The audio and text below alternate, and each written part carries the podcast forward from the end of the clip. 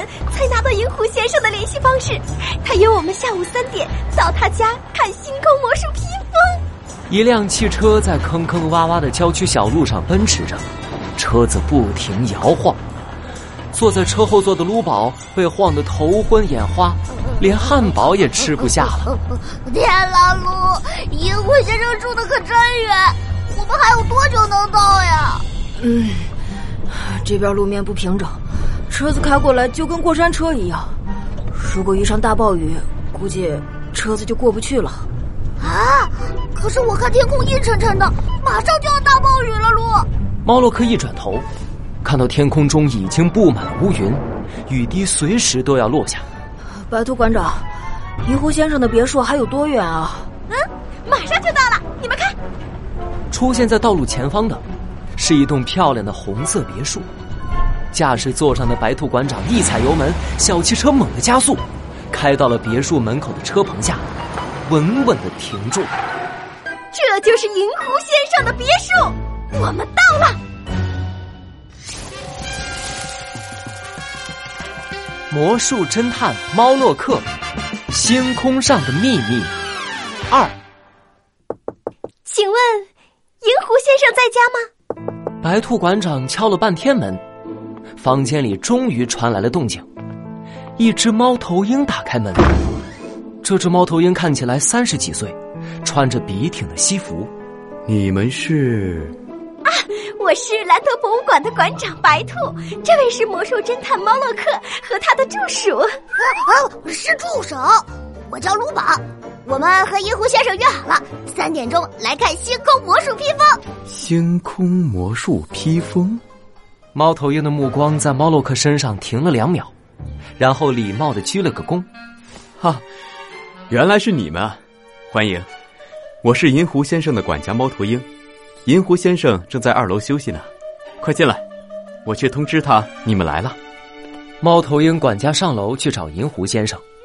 猫洛克一行人走进别墅，他们刚进客厅，楼梯上就响起了脚步声。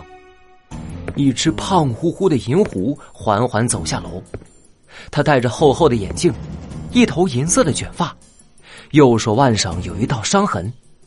银狐先生和蔼的笑了。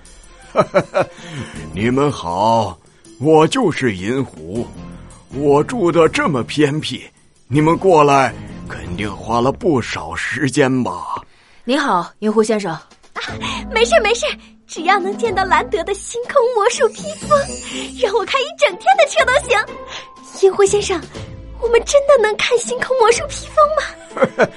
那当然了，不过。我现在还不能给你们看啊？为什么？银狐先生为难的挠挠头，似乎正打算说什么，门口突然又响起了敲门声。您好，有快递。快递。银狐先生愣了一下，他过去开门，快递员把一个小小的快递盒递给银狐先生，银狐先生接过，随手放在一旁。呃，是这样的。我昨天接到警方的电话，说最近连续发生了好几起失踪案，失踪者都和魔术有关系。失踪案？对呀，虽然我受了伤，已经做不了魔术道具了。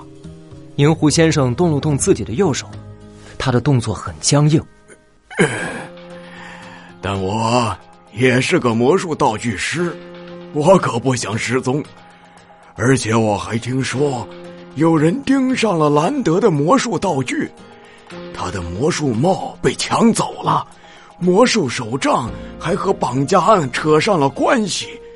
我听着害怕，就把星空魔术披风藏起来了。卢宝拍拍胸口：“嘿嘿，银狐先生，您别担心，有魔术侦探猫洛克。”呃，和我在，没有解决不了的案子。是啊，银狐先生，要不是魔术侦探，我们都解不开兰德遗物的秘密。您只要让我们看看星空魔术披风就好，就看看。听到卢宝和白兔馆长这么说，银狐先生摸摸下巴，又推了推厚厚的大眼镜。嗯，你们让我再考虑考虑。就在这时，窗外突然传来啪嗒一声，一滴雨水打在玻璃窗上，最后倾盆大雨哗啦啦落下。啊，下雨了，都！这么大的雨，开车回去可不安全。这样吧，你们先在我这儿避避雨，我回房间好好想想。银狐先生摸着脑袋走上了楼，猫洛克、鲁宝和白兔馆长只好在客厅等待。外面的雨越下越大，天也一点点黑了。鲁宝的肚子饿得咕咕叫，啊，好饿呀！银狐先生什么时候能想好呀？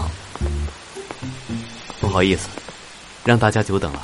猫头鹰管家走了过来，银狐先生找你们。猫洛克一行人跟着猫头鹰管家上了楼。